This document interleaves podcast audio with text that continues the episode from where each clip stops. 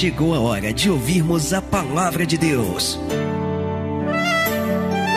Momento da palavra. Momento da palavra. Segundo Samuel, capítulo 6, versículo 1 diz assim a palavra de Deus: E tornou Davi a juntar todos os escolhidos de Israel em número de 30 mil e levantou-se Davi e partiu com todo o povo que tinha consigo para Baalim de Judá, para levarem dali para cima a arca de Deus, sobre a qual se invoca o nome, o nome do Senhor dos exércitos, que se assenta entre os querubins. E puseram, preste atenção nesse verso 3. E puseram a arca de Deus em um carro novo. Diga comigo, carro novo. Que bacana. Bacana nada. Você vai ver o rolo que isso vai dar. E puseram a arca de Deus em um carro novo. E a levaram da casa de Abinadab, que está em Gibeá. E Uzá e Aiô, filhos de Abinadab, guiavam o carro novo. Diga comigo, o carro novo. Glória a Deus. Por duas vezes, por duas vezes, o escritor 2 Samuel, ele vai fazer questão de fazer essa referência. Ele poderia simplesmente falar um carro. Ele poderia simplesmente dizer um carro de bois. Mas ele vai fazer questão de dizer um carro novo. Nada na palavra de Deus é por acaso. Mas toda e qualquer letra, toda e qualquer linha, toda e qualquer vírgula tem um propósito, tem um significado, tem um fundamento espiritual que uma vez que nos inclinamos a entender, recebemos a parte de Deus a revelação. E a revelação ela vai gerar em cima disso aqui. Eu vou ler mais uma vez, estamos em 2 Samuel, capítulo 6, a partir do verso 1. E tornou Davi a juntar todos os escolhidos de Israel em um número de 30 mil. E levantou-se Davi e partiu com todo o povo que tinha consigo para Baalim de Judá para levarem dali para cima a arca de Deus, sobre a qual se invoca o nome, o nome do Senhor dos Exércitos, que se assenta entre os querubins, ou seja, ele queria trazer a arca para Jerusalém. E puseram a arca de Deus em um carro novo, e a levaram da casa de Abinadab, que está em Gibeá. E Uzá e Aiô, filhos de Abinadab, guiavam o carro novo. Guiavam o carro novo. Você crê que Deus vai falar com você nessa manhã? Na última Santa Ceia de 2022, na palavra profética, você crê que Deus vai ministrar teu coração nesse lugar? Amém? Então estenda a tua mão aqui para frente, toda a igreja. Fecha os olhos, vamos orar. Senhor, nosso Deus e Pai Todo-Poderoso, Pai querido, Deus amado. Como somos carentes da tua repreensão, da tua direção. Como nós precisamos ser direcionados segundo a tua vontade, como precisamos estar alinhados aos teus propósitos. E aquilo que nos alinha, aquilo que nos une é a tua palavra. É a tua palavra que nos traz para perto de ti. É a tua palavra que nos direciona e nos ensina a andar segundo a tua vontade e não a nossa. Por isso, ó Deus, nesta manhã, em nome de Jesus, nós oramos, clamamos e pedimos, fala conosco. Ó Deus, fala através da tua palavra, de maneira que esta palavra venha causar, ó Deus, uma revolução nas nossas vidas, de maneira que esta palavra venha trazer mudança, mas acima de tudo, que esta palavra nos traga a direção sobre a qual devemos estar. Em nome de Jesus, para isso te pedimos, jogue por terra agora todos os impedimentos e barreiras todos os obstáculos e tudo aquilo que tentar se opor à tua voz neste lugar. Que os nossos ouvidos estejam preparados para te ouvir, que os nossos corações estejam receptivos para receber, mas acima de tudo, que a nossa mente esteja aberta, preparada para compreender, para assimilar e colocar em prática esta palavra, a fim de vivermos as tuas promessas. Fala com cada um de nós nesta manhã, porque nós, os teus servos, estamos aqui para te ouvir. Ministra-nos. É o que nós te pedimos com toda a nossa fé e desde já te agradecemos em nome de Jesus. E toda a igreja diga amém, Jesus. Vamos aplaudir bem forte a Jesus. Dê para Jesus nesta manhã a tua melhor salva de palmas. Mas aplauda bem forte aí. Abre a tua boca aí no teu lugar. Diga glória, glória a Deus. Fala conosco nesta manhã, Senhor. Em nome de Jesus. Amém. Todos, por favor, sentem no lugar. Você sabe que todas as vezes em que eu tive a oportunidade de ministrar a palavra dentro desta passagem, sempre me chamou muita atenção o fato do Davi não ter conduzido a arca de Deus da maneira que a palavra ordena. Sempre que eu tive a oportunidade de pregar acerca disso, sempre foi um detalhe que me causou muito espanto. Me espantou muito o fato do Davi, sendo um homem segundo o coração de Deus, o fato do Davi, sendo um homem temente, fiel ao Senhor, não ter feito o básico. Peraí, gente, se a gente vai fazer a vontade de Deus, se nós estamos aqui para obedecer os desígnios de Deus, é básico, é elementar que venhamos fazer as coisas segundo a direção, segundo a vontade do Senhor. Então, todas as vezes que eu tive a oportunidade de pregar essa palavra, sempre me espantou muito o fato do Davi, sendo ele quem ele era, não ter feito o básico, ou seja, não ter feito da observância da palavra algo fundamental. Para mim isso sempre me saltou aos olhos. E por que que sempre me saltou? Por que que sempre me espantou isso? Porque a grande verdade é que vários problemas e várias frustrações que vão acontecer aqui nesse episódio poderiam ter sido evitados. Davi, com a sua displicência, ele vai gerar danos, ele vai gerar perdas, ele vai gerar situações constrangedoras, ele vai é, é, gerar constrangimentos, dores desnecessárias, assim como acontece nas nossas vidas. Às vezes nós queremos tanto que Deus ele haja, queremos tanto que Deus ele fale, queremos tanto que Deus se manifeste. Às vezes nós queremos tanto viver o sobrenatural de Deus na nossa vida, mas queremos viver o sobrenatural de Deus segundo a nossa maneira, fazendo as coisas do nosso jeito, seguindo as nossas regras. E aí o que, que acontece? A gente acaba se frustrando, a gente acaba se entristecendo, não porque Deus é infiel, não, mas é porque a maneira com que a gente quer fazer as coisas não está de acordo, não está alinhada com a vontade do Senhor. Eu costumo dizer que 80% dos nossos problemas, sejam eles na vida conjugal, na vida profissional, na vida financeira, 80% dos nossos problemas eles poderiam muito bem ter sido evitados se nós procurássemos conhecer antes de falar. Se nós buscássemos conhecer antes de falar, antes de julgar, antes de opinar, porque às vezes a gente fala das pessoas ou a gente fala de coisas sem conhecer o contexto. A gente fala sem conhecer.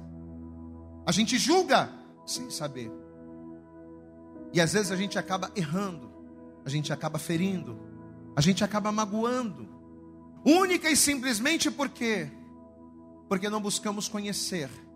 Ou ainda que conheçamos, a gente simplesmente quer fazer e falar segundo aquilo que a gente pensa. O Davi mesmo sendo um homem segundo o coração de Deus, e todo mundo sabe disso, mesmo tendo sido escolhido pelo próprio Deus para governar a nação, mesmo sendo um homem temente e adorador como ele era, Davi vai se precipitar. Diga comigo, precipitar. É, é isso que ele vai fazer. Ele vai tomar uma atitude totalmente precipitada, fora da direção de Deus.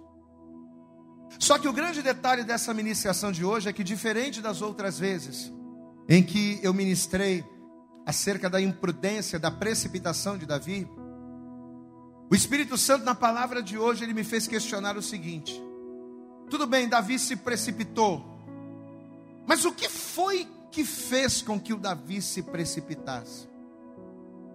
Davi foi displicente, Davi ele foi distraído, Davi, ele se precipitou de maneira tola, mas o que gerou isso? O que fez com que Davi agisse, o que levou Davi a agir de maneira tão imprudente. E como resposta a essa pergunta, Deus nos fez enxergar que a razão que levou não só o Davi, mas a razão que faz com que muitos de nós venhamos nos precipitar e, consequentemente, deixar de ser abençoados, a razão que leva a muitos de nós a sermos imprudentes, chama-se o imediatismo. O que é que nos leva à precipitação?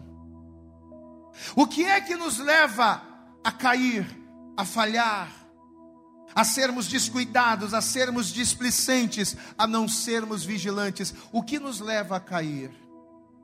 É o imediatismo, é a pressa. Diga comigo, a pressa nos leva à precipitação. A pressa de adquirirmos aquilo que não temos. O desejo imediatista de alcançarmos rápido, de alcançarmos logo aquilo que nós queremos. A pressa que a gente tem de provar alguma coisa para alguém. Ai, eu quero tanto provar para o meu pai que eu sou capaz. Eu quero tanto provar para minha esposa. Eu quero tanto provar para o meu marido. Eu quero tanto provar para a sociedade. A pressa em querer fazer, em querer conquistar, em querer realizar, em querer provar as coisas. Muitas das vezes, ela acaba cegando os nossos olhos para coisas tão pequenas, porém, apesar de pequenas, essenciais. Quando nós temos pressa em chegar logo, a gente não olha para os sinais. Quando a gente tem pressa em chegar logo, a gente pega o carro e a gente sai e a gente passa no sinal vermelho. Quando a gente tem pressa e a gente quer chegar logo, a gente sai fazendo um monte de peripécias no meio do caminho, mesmo conhecendo a lei de trânsito. É ou não é verdade? Sim ou não? A gente conhece a lei. A gente sabe que no vermelho tem que parar, que no verde tem que nos seguir, no amarelo a gente tem que esperar, ter cautela. A gente sabe, a gente conhece. Mas a pressa, o imediatismo de chegar, de alcançar, é tão grande que mesmo conhecendo a lei e vai entendendo de maneira espiritual, mesmo conhecendo a regra, a gente não está nem aí para a regra, a gente burla a regra, porque a pressa e o imediatismo nos levam a isso. Existe um ditado popular que diz que a pressa é o que, igreja? É inimiga da perfeição. Eu ouço esse ditado ó, há muitos anos. A pressa é inimiga da perfeição. E ao lembrar desse ditado, desse ditado popular, quando a gente estava ministrando aqui, escrevendo essa palavra, eu fiquei pensando, por que, que a pressa? Qual é o fundamento desse ditado, né? As pessoas dizem que a pressa é inimiga da perfeição, mas por que, que é dessa forma? É muito simples. A pressa é inimiga da perfeição, por quê? Porque o alicerce da perfeição é a prudência. Diga comigo, o alicerce, diga bem alto, vamos participar, diga, o alicerce da perfeição é a prudência. O alicerce da perfeição é o cuidado. Coisas saem perfeitas por quê? Porque elas estão alicerçados ou alicerçadas no cuidado. Todo um trabalho que sai perfeito, ele sai perfeito por quê? Porque a pessoa ela está alicerçada na, na prudência. A base de tudo que é perfeito é o cuidado. Um casamento perfeito, a nível de relacionamento, a nível de entendimento, ele está baseado no que? No cuidado. No cuidado do marido ao lidar com, com a esposa. No cuidado da esposa ao lidar com o marido, mas quando não há esse cuidado, o relacionamento ele começa a ir mal. Por quê? Porque a coisa começa a desandar. Aonde não há cuidado, haverá imperfeições. Aonde não há cuidado, haverá brechas. Porque o alicerce da perfeição é o cuidado. E a prova bíblica disso está justamente nessa passagem que a gente separou para ministrar hoje. Querido, preste atenção. A Bíblia diz que Davi, ao estabelecer Jerusalém como a capital de Israel, ao estabelecer Jerusalém como o coração de Israel, Davi entendia que ele precisaria da presença de Deus ali. Eu quero ter um reinado bem-sucedido, eu quero ter uma caminhada bem-sucedida, mas eu entendo que eu só serei bem-sucedido se Deus for comigo. Quem tem esse entendimento aqui, levanta a mão. Você tem esse entendimento que você só vai ser bem-sucedido se Deus estiver com você? Só que Davi ia além, não é só Deus estar comigo. Não é só Deus estar na minha vida, mas Deus precisa estar no centro. Diga glória a Deus. Mais do que ter Deus junto, Davi entendia que a sua vida, o seu ministério, a sua jornada, o seu reinado só seria bem sucedido se Deus estivesse no centro.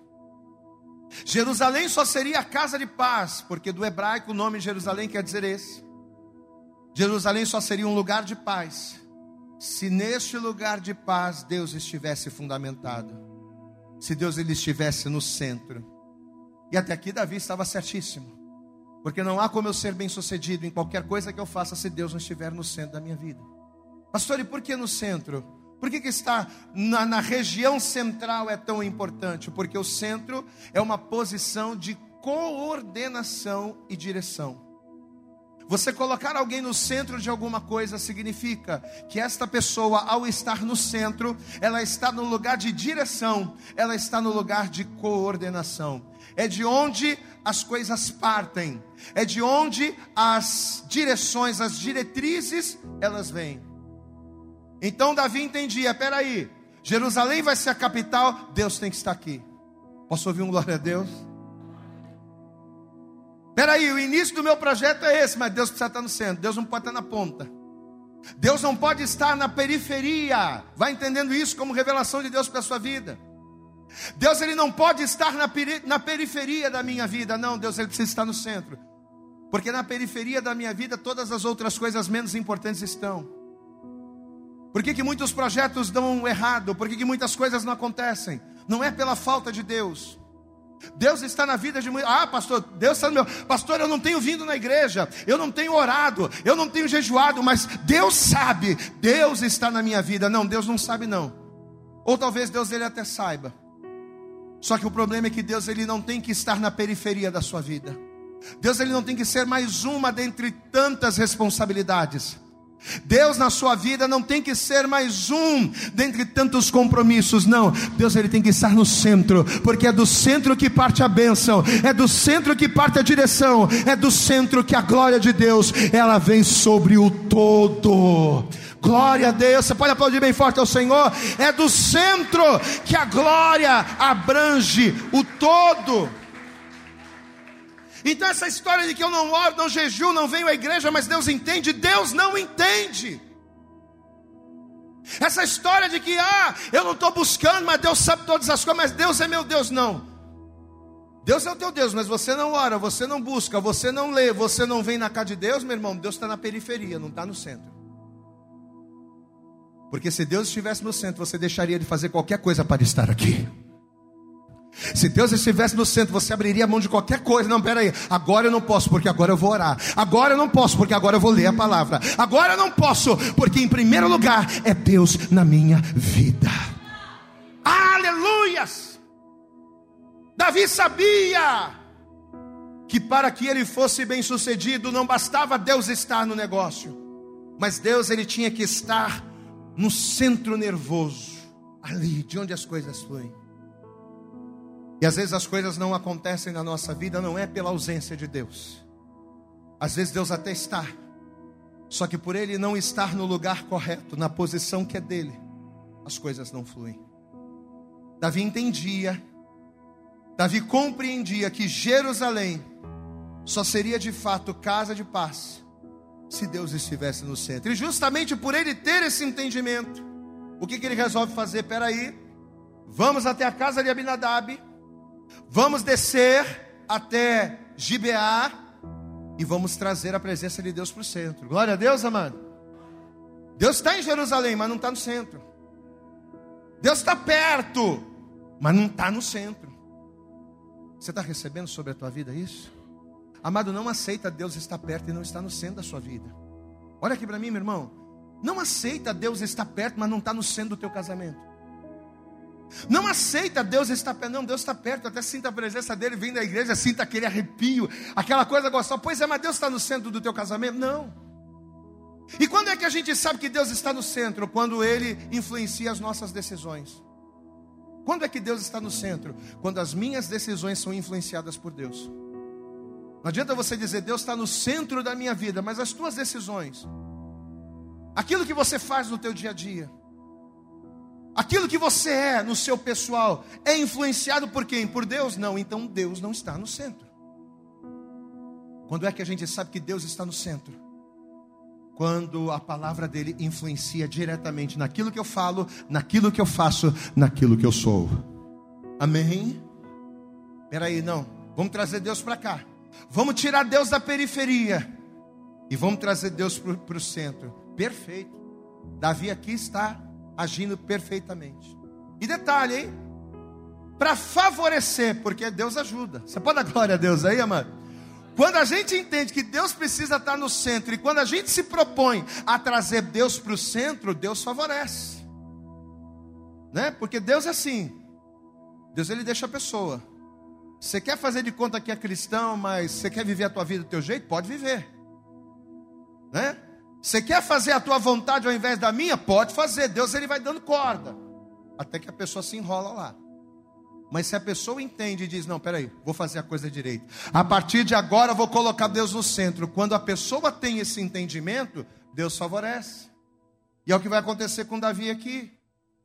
Para favorecer ainda mais aquele intento do Davi, nós descobrimos que a distância entre Gibeá e Jerusalém variava entre 5 e 12 quilômetros. Ou seja, trazer a presença de Deus para Jerusalém não ia ser algo tão difícil, ia ser fácil.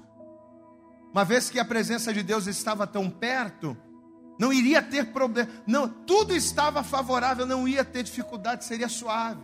Diga comigo, é suave. Amém? Fala, fala sorrindo, diga é suave. É difícil, mas é suave. Ia ser tranquilo. Só que se você for comigo em Êxodo 25, deixa marcado aí, segundo Samuel, é suave mas tem regra. É suave, mas não é bagunça. Glória a Deus, amado. Você entende isso? É suave, mas não é bagunça. Vai comigo em Êxodo 25. Olha o que a palavra de Deus vai dizer aqui, ó. Você vai ver que havia algumas exigências para isso. Você quer trazer a presença para o centro? Quero. Você quer fazer a minha vontade? Quero. Então você vai cumprir um negocinho aqui. Deus vai, né? Tinha algumas vezes, a forma com que a coisa deveria ser feita estava aqui, ó. É simples, é suave, mas tinha regra. Êxodo capítulo 25, versículo 10 diz assim: Também farão uma arca de madeira de acácia, o seu comprimento será de dois côvados e meio, e a sua largura de um côvado e meio, e de um côvado e meio a sua altura. E cobri-la-á de ouro puro por dentro e por fora, cobrirás, e farás sobre ela uma coroa de ouro ao redor, e fundirás para ela quatro argolas. Diga comigo, quatro argolas. Mais uma vez, diga quatro argolas. Guarda isso. Essas argolas não eram para enfeitar a arca, não era à toa, mas tinha um propósito. Versículo 12: E fundirás para ela quatro argolas de ouro, e as porás no, nos quatro cantos dela, duas argolas num lado dela e duas argolas no outro lado. E farás varas de madeira de acácia, e as cobrirás com ouro.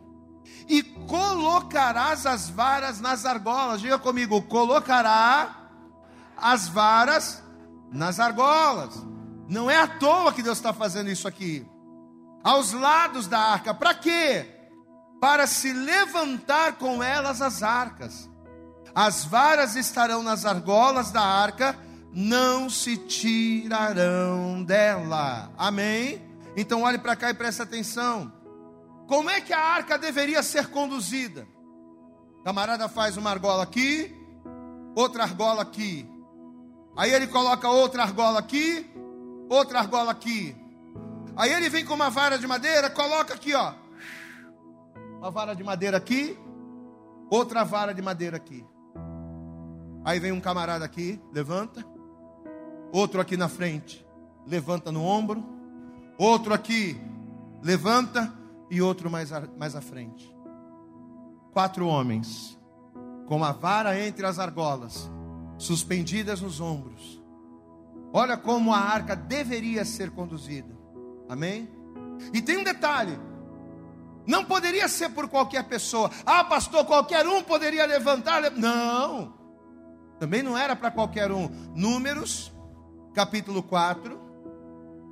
Adianta um pouquinho aí, você está em Êxodo, vai para frente. Números, capítulo 4, versículo 1, está aqui, ó.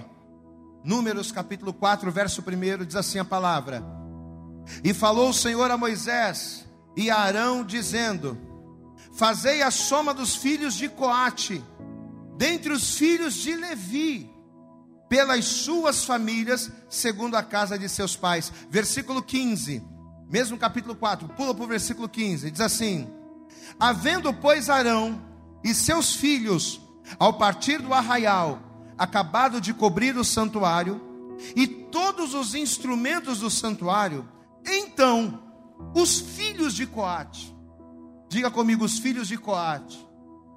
Não era qualquer um que podia mexer nas coisas do santuário. Os filhos de Coate virão para levá-lo, mas no santuário não tocarão, para que não morra.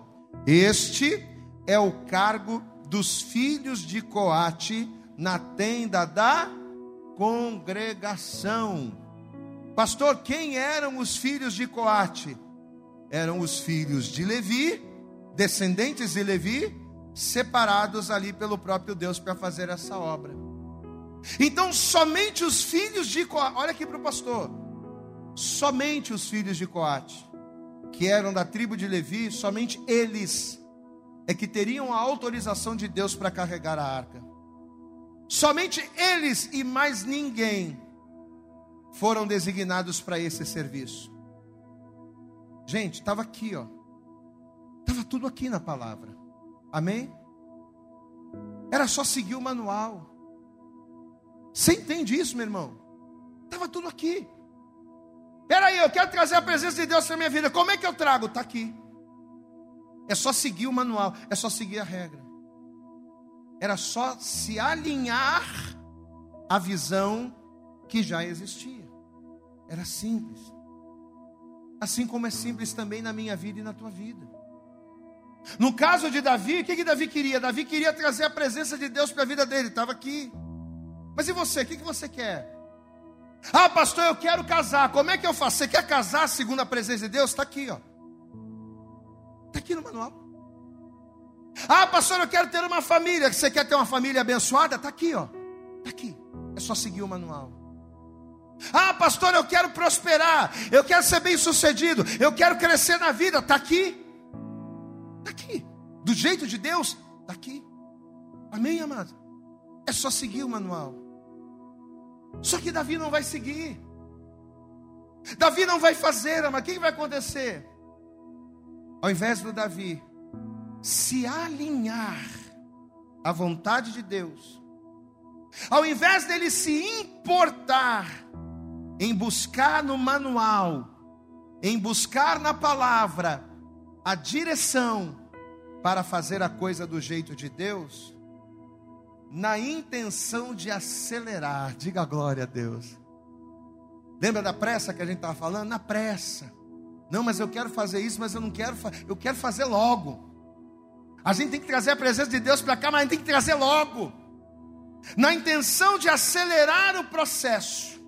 O que que Davi vai fazer? Ele vai usar a inteligência ao invés da sabedoria. Ele vai usar a inteligência para substituir a prudência. Você sabe o que, que o Davi vai fazer aqui? Ele vai trocar o cuidado pela pressa. Isso é grave. Davi ele vai trocar a prudência pela praticidade. Peraí, para que que eu vou arrumar quatro camaradas, caçar quatro homens da tribo de Levi. Para que que eu vou levar a arca nas argolas, nos ombros, se eu posso comprar um carro novo? É muito mais prático. É muito mais rápido. Vai dar muito mais certo. Para que que eu vou fazer isso? Quem está entendendo, pastor, aqui? Diga glória a Deus. Não parece com a gente? Que muitas das vezes queremos trocar a prudência pela praticidade. Que para acelerar os processos, não, pastor, eu não quero esperar o tempo que Deus tem. O tempo de Deus demora muito, eu quero fazer do meu jeito, do meu jeito é mais rápido, do meu jeito é mais prático. Pois é. Do meu jeito pode ser mais rápido, do meu jeito pode ser mais prático, mas me acrescenta dores que eu não precisaria ter. Realmente, do meu jeito pode ser mais rápido, do meu jeito pode ser mais prático, mas me acrescentam males dos quais eu não precisaria viver. Davi vai trocar o cuidado pela pressa, a prudência pela praticidade. Isso vai ser mal. E puseram a arca de Deus em um carro. Eu mandei você repetir no início: em um carro. Vou comprar um carro novo. Ainda vai dizer assim: para honrar Deus. Glória a Deus, amado. Carro velho não, vou comprar um carro novo para honrar a Deus. Isso aqui é para o meu Deus, é para o meu Senhor, é para honrar a Deus. Mas Deus mandou comprar carro? Sim ou não, igreja? Deus mandou ser no carro? Não. Não, mas vou comprar um carro novo. E puseram a arca de Deus em um carro novo. E a levaram da casa de Abinadab, que está em Gibeá. E Uzá e Aiô, filhos de Abinadab, guiavam o carro novo. Por que um carro novo, gente? Por quê? Porque seria mais rápido. É mais rápido você conduzir num carro do que você conduzir no ombro. Amém? Por que num carro novo, pastor? Porque seria menos cansativo, seria mais seguro, seria mais inteligente. Amados, por que, é tão importante a gente estar alinhado com Deus? Por quê, pastor? Porque o alinhamento nos livra de dores desnecessárias. Diga comigo, o alinhamento me livra de dores desnecessárias. Olha o que a palavra vai dizer aqui, versículo de número 3. E puseram a arca de Deus em um carro novo, levaram a casa de Abinadab, que está em Gibeá, e Uzai e Aiô, filhos de Abinadab, guiavam o carro. E levando da casa de Abinadab, que está em Gibeá, com a arca de Deus, Aiô ia diante da arca, está tudo errado. E Davi e toda a casa de Israel festejavam perante o Senhor. Estamos conseguindo, estamos levando a arca. Todo mundo achando que estava tudo bom. Com toda a sorte de instrumentos de pau, de faia, como também com harpas, e com saltérios, e com tamboris, e com pandeiros, e com símbolos. E chegando à eira de Nacon, estendeu usar a mão à arca de Deus e pegou nela, porque os bois a deixavam pender. Foram conduzindo a arca no carro do boi, de repente, ó, girando para um lado para o outro, passou no buraco, a arca ia cair, o cara, não, a arca vai cair, peraí, vou meter a mão na arca, vou segurar a arca. Versículo 7. Então a ira do Senhor se acendeu contra Uzá, e Deus o feriu ali, por esta imprudência. A imprudência não era a arca estar caindo do carro, a imprudência era a arca estar no carro, porque não era para ela estar ali. Não era para ser daquele jeito. Não era para ser daquela maneira. Veja, versículo versículo de número 6, 7. Então a ira do Senhor se acendeu contra Uzá, e Deus o feriu ali por esta imprudência, e morreu ali junto à arca de Deus. Olhe para mim, igreja. Olha o que a inteligência, o que a imprudência e o que a praticidade do Davi vai causar? Frustração, perda, decepção, morte. Na tentativa de acelerar o processo, deixa eu fazer a coisa do meu jeito, porque do meu jeito vai mais rápido. Vamos lá, vamos lá, vamos lá, vamos comprar um carro que a coisa. Na tentativa de acelerar o processo, o Davi, na verdade, vai atrasar mais o processo. E por quê? Porque os 12 quilômetros, que provavelmente eles fariam em dois, três dias, vão se transformar em três meses. Porque usar camarada vai meter a mão na arca, vai morrer. Aí eles vão ficar todo mundo desesperado, vão pegar a arca e vão deixar a arca na casa de Obededon. Então aquilo que era para demorar um, dois, três dias, vão, vai demorar três meses. Por quê? Porque na tentativa de acelerar, por não estarem alinhados à visão de Deus, eles vão atrasar. E quantos de nós que não estamos fazendo a mesma coisa? Que não agimos da mesma forma? Na intenção de sofrer menos, na intenção de nos desgastarmos menos, na intenção de ganharmos tempo para conquistar aquilo que queremos. Quantos de nós estamos pegando, ó, atalhos? Ah, mas a coisa, vou fazer desse jeito aqui, porque fazendo desse jeitinho aqui, de repente a coisa vai mais rápido. Apesar de nos prometer praticidade e rapidez, o jeito mais rápido não nos garante segurança.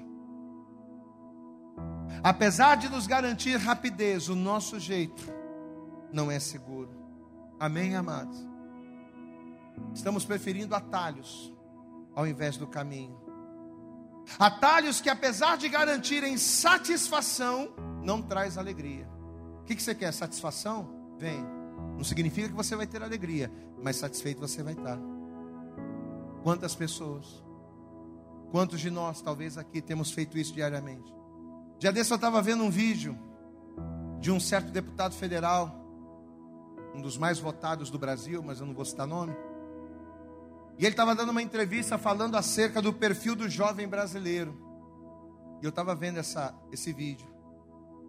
E ele diz o seguinte: que apesar dele também ser jovem, ele falou que nesses dias de hoje, nesse tempo de hoje, o jovem brasileiro, ele só quer uma coisa. O jovem brasileiro, ele só quer prazer. Isso foram palavras desse deputado. O jovem brasileiro hoje, ele só quer prazer tudo que os jovens fazem, todas as escolhas, todas as decisões dos jovens de hoje estão profundamente ligadas àquilo que lhes dá prazer, independente das consequências. Independente de agradar a pai, independente de agradar a mãe, independente de agradar a Deus. O que o jovem quer é prazer, é satisfação. E ele é um jovem. Aí eu estava assistindo esse vídeo, quando eu vi essa entrevista, eu pensei na hora, não, mas não é só o jovem brasileiro, não. Ele falou acerca do jovem, mas isso aqui vai muito mais além. Porque nas palavras dele, o que, que eu percebi? Que isso é um mal que atinge a todo mundo, as pessoas do nosso tempo hoje em dia. Amados, quando se trata de prazer, quando se trata de satisfação, quando se trata de fazer aquilo que é agradável à nossa vontade, a gente passa por cima de tudo. A gente passa por cima de pai, a gente passa por cima de mãe, a gente passa por cima da palavra de Deus. É para me satisfazer? É para me alegrar? Eu não estou nem aí. Não é isso? O que a gente vive hoje? Para nos satisfazer, a gente está fazendo qualquer coisa, de qualquer jeito, a qualquer custo. Muitas das vezes a custo da nossa comunhão, Muitas das vezes a custo da nossa integridade, da nossa vida, mas a gente não está nem aí. A gente não está nem aí se o que nos satisfaz nos faz correr perigo. A gente não está nem aí se o que nos satisfaz pode trazer consequências más no futuro. A gente não está nem aí. A gente não está nem aí se aquilo que eu faço hoje pode me levar para o Egito amanhã. Porque a gente está preocupado com hoje. A gente está preocupado com o nosso imediatismo e com a nossa satisfação pessoal. Estamos pegando carona no atalho da praticidade para termos as nossas, as nossas realizações. Para que, que eu vou esperar? Não é isso que as pessoas pensam? Para que, que eu vou esperar para casar? Se a gente pode se ajuntar. Vamos fazer logo. Mas é da vontade de Deus? Não. Mas e daí? Vamos juntar logo. Para que eu vou esperar para casar? Para que eu vou ser honesto? Se desonesto, a coisa acontece de maneira mais. Se na desonestidade a coisa vai mais rápido. Ser desonesto é mais lucrativo. Para que eu vou ser honesto? Para que eu vou esperar em Deus? se eu posso pegar um atalho aqui, dar um jeitinho brasileiro ali e resolver. Amado, entenda uma coisa, olha para mim. O caminho de Deus não tem atalho. Eu vou repetir porque eu acho que você não entendeu. O caminho de Deus não tem atalho. Sabe por quê? Porque o caminho de Deus não é um caminho, não é apenas uma trilha. O caminho de Deus é uma pessoa, e esta pessoa chama-se Jesus Cristo. Se você está no caminho, se você está em Jesus, espera com paciência a promessa, porque no tempo certo ela virá, não te acrescentará dores, e o nome do Senhor será glorificado na sua vida. Aplauda bem forte ao Senhor está no caminho, espera em Deus. Amada, depois de ouvir essa palavra, você pode até insistir. Você pode até insistir na tua inteligência, na tua praticidade e continuar fazendo as coisas do teu jeito. Aí é com você. Só que guarde uma coisa, lembre-se de uma coisa. Quando se trata da bênção de Deus que nos enriquece, quando se trata da bênção de Deus que não nos acrescenta dores, quando se trata desta bênção, não existem atalhos. Não existem artifícios, não existem fórmulas mágicas, não. O que tem que existir é humildade para aprender. Diga glória a Deus. Você sabe o que tem que existir? Tem que existir humildade para aprender. Tem que existir quebrantamento para se render, e acima de tudo, tem que existir sabedoria para reconhecer que temer a Deus é a nossa melhor estratégia. Se alinha com Deus, tema a palavra, e lá no final você vai cantar o hino da vitória. Aleluias. Provérbios, no capítulo de número 9, no versículo 10, a palavra de Deus diz que o temor do Senhor é o princípio do que, igreja? É o princípio da sabedoria. É temer ao Senhor. É temer a palavra. E mais do que temer, é estar alinhado a ela. Davi não foi sábio. Ele foi espiritual. Olha aqui comigo, olha que coisa tremenda. Davi foi espiritual, mas não foi sábio. Diga comigo, Davi foi espiritual. Por que, que ele foi espiritual? Porque ele queria trazer a presença de Deus. Porque ele entendia que Deus tinha que estar no centro. Porque ele entendia que somente Deus poderia proporcionar bênção a Jerusalém. Davi foi espiritual, mas não foi sábio. Davi, ele foi espiritual, mas não foi prudente. Não adianta você ser muito espiritual, mas ser imprudente. Não adianta você ser uma pessoa que ora, que sobe monte, que dá glória a Deus, que canta, que faz e que acontece, mas não ter a prudência de reconhecer que Deus é a sua melhor estratégia. Faltou cuidado, faltou alinhamento às coisas de Deus. E detalhe, Davi ainda vai expor pessoas. Porque quando a gente vive uma vida desregrada e só a gente se arrebenta, beleza.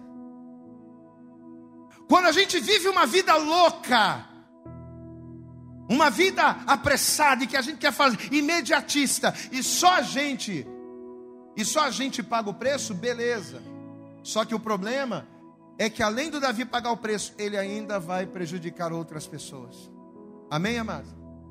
Na pressa por acelerar o processo, ele vai colocar outras pessoas em risco. Ele vai expor a vida de outras pessoas. E detalhe, ele vai deixar de viver as bênçãos que seria para ele. Como assim, pastor? Quando o camarada morreu fulminado, o que aconteceu? Eles pegaram a arca, e a arca que deveria ir para Jerusalém foi para onde? Foi para a casa do Obed-Edom. E o que, que, a Bíblia diz? Que a arca vai ficar na casa de Obed-Edom três meses. E nos três meses em que a arca de Deus ficou ali, a casa de Obed-Edom prosperou. Essa prosperidade que Deus deu na casa de Obed-Edom era para Deus ter dado para Davi. Essa prosperidade, essa bênção que Deus liberou na casa de Obed-Edom era para Deus ter dado ao Davi, mas por que, que não deu? Aí a gente entende, né? Por que, que tem pessoas que são abençoadas na igreja e outras não? Ou seja, na mão do Davi, a arca gerou morte. Na mão do Obed-Edom, a arca gerou bênção. A mesma arca, o mesmo Deus. Mas por que, que o mesmo Deus abençoa um e não abençoa o outro? Por que, que o mesmo Deus, na casa de um traz prosperidade, e na casa do outro permitiu a morte? Não é porque Deus é ruim, é por causa disso aqui, ó. Falta alinhamento em nome de Jesus 2023 nesta igreja. 2023 para o povo do MAP vai ser um ano de alinhamento. Sabe por quê? Sabe para quê? Para que na tua vida, para que na minha vida, para que nas nossas vidas a bênção de Deus seja abundante. Aplauda bem forte ao Senhor. Se alinha na palavra e a bênção de Deus virá. Aleluias. Aleluias. Os três meses em que a arca vai ficar na casa do Obededon vão ser três meses de bênção. E Davi vai saber disso. Davi vai tomar conhecimento disso. E ao tomar conhecimento disso, o que, que vai acontecer? A chave vai virar. Diz assim: uma hora. Diga bem, diga uma hora. A chave tem que virar. Diga bem, ó, diga para essa pessoa: uma hora a ficha tem que cair. Até quando você só vai ficar tomando na cara, pá, pá, pá, sem aprender? Porque é isso que muitas pessoas fazem. A pessoa apanha, apanha, apanha, apanha, apanha, apanha e não aprende. E continua sendo infiel. E continua sendo apressada. E continua sendo imprudente. E a pessoa apanha, apanha, apanha, apanha e não aprende. Até quando? Davi, ó, vai aprender rápido. Glória a Deus. Essa é a vontade de ser alguém segundo o coração de Deus. Ele até vai errar, mas rapidinho ele vai entender. Rapidinho ele vai tomar tenência. Primeiro Crônicas, estamos caminhando para o fim. Primeiro Crônicas no capítulo 15. Olha que tremendo. Vamos ver aqui. Primeiro Crônicas, capítulo 15, versículo 1. Diz assim a palavra, veja. Davi também fez casa para si na cidade de Davi Olha a igreja, olha que diferença. E preparou um lugar para a arca de Deus. Olha como é que a coisa está diferente. E armou-lhe uma tenda, diga glória a Deus. Vai vendo, versículo 2: Então disse Davi: Ninguém pode levar a arca de Deus, senão os levitas. Aleluia chega a arrepiar. Porque o Senhor os escolheu para levar a arca de Deus e para o servirem eternamente. Ó, oh, como a coisa muda quando a gente toma umas varadas na perna. Aleluia. Ó, como é que a coisa muda. Versículo 14, vamos lá. Santificaram-se, pois, os sacerdotes e os levitas para fazerem subir a arca do Senhor Deus de Israel. E os filhos dos levitas, diga glória a Deus, os filhos de Coate, né? E os filhos dos levitas trouxeram a arca de Deus sobre os seus ombros, pelas varas que nela havia, como Moisés tinha ordenado, conforme a palavra do Senhor. Ó, oh, como a coisa muda. Mas por que, que não fez desse jeito desde o início? Para que, que tem que errar? Para que, que tem que gerar frustração? Para que, que tem que trazer morte? É só estar tá alinhado na palavra. Segundo Samuel, volta lá, capítulo 6. Baixa um pouquinho, está dando microfonia aqui, por favor. Segundo Samuel, capítulo 6. Versículo de número 12. Olha aqui, ó. Aqui é o ponto de virada. Segundo Samuel, vamos ler o versículo 11 para a gente entender. E ficou a arca do Senhor em casa de Obed-edom o Giteu, três meses. Diga bem alto, igreja. E abençoou o Senhor a Obed-edom e toda a sua casa. Ou seja, a arca que trouxe morte para Davi, trouxe bênção para Obed-edom. Aí olha o que vai acontecer, verso 12. Então avisaram a Davi dizendo: Davi, você não sabe. Lembra aquela arca que o camarada meteu a mão, morreu fulminada, a gente não conseguiu trazer? Pois é. Abençoou o Senhor a casa de Obed-edom e tudo quanto tem por causa da arca de Deus. Aí olha o que vai acontecer. Foi, pois, Davi e trouxe a arca de Deus para cima da casa de Obed-edom, a cidade de Davi com alegria. Mas olha o detalhe. E sucedeu que quando os que levavam a arca do Senhor tinham dado seis passos, o que, que ele fazia, igreja? Ele sacrificava bois e carneiros cevados. Diga a glória a Deus. Por que que Davi ele comprou um carro novo? Porque ele queria o que, que ele queria? Acelerar o processo. Esse foi o erro dele. Aí agora que ele ficou sabendo que a arca trouxe bênção para a casa de Obed-edom, depois que ele entendeu que ele fez o que era errado, o que, que ele fez?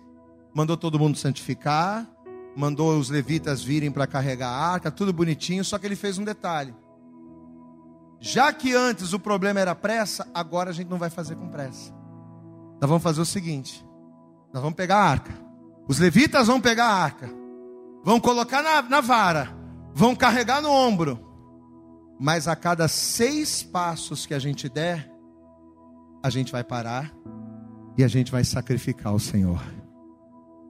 Sacrificou? Vamos dar mais seis passos. Um, dois, três, quatro, cinco, seis. Vamos sacrificar o Senhor. A cada seis passos, eles sacrificavam ao Senhor. O que, que eu entendi com isso? Que Davi estava sacrificando perante Deus aquilo que o fez errar. Posso ouvir um glória a Deus? Por que, ele comprou um carro novo? Porque ele queria agilizar. Ah, é? Então tá. Agora a gente não vai agilizar, vamos fazer a coisa do jeito de Deus. Nós vamos sacrificar. Amados, a palavra de Deus para a nossa vida nesta manhã é alinhamento. Só que deixa eu dizer uma coisa para você: alinhamento requer sacrifício. Acho que você não entendeu, eu vou repetir. Alinhamento requer sacrifício para estar alinhado à vontade de Deus, para estar alinhado à palavra de Deus, alguma coisa na minha vida precisa ser sacrificada.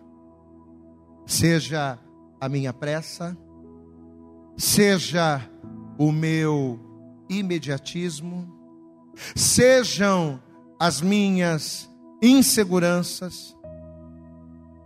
Somente você pode dizer o que é que precisa ser sacrificado da sua vida para que você esteja alinhado? Talvez o que está faltando você sacrificar na sua vida é o medo. Talvez o que está faltando você sacrificar na sua vida seja a insegurança. Talvez o que está faltando você sacrificar na sua vida seja o seu desejo pelas coisas do mundo. Eu não sei o que precisa ser sacrificado, mas Davi entendeu: peraí, não dá para eu estar alinhado à presença de Deus tendo pressa. Então eu vou fazer a coisa com calma. A cada seis passos. Imagina quanto tempo Davi não demorou para levar a arca da casa de Obed-edom até Jerusalém.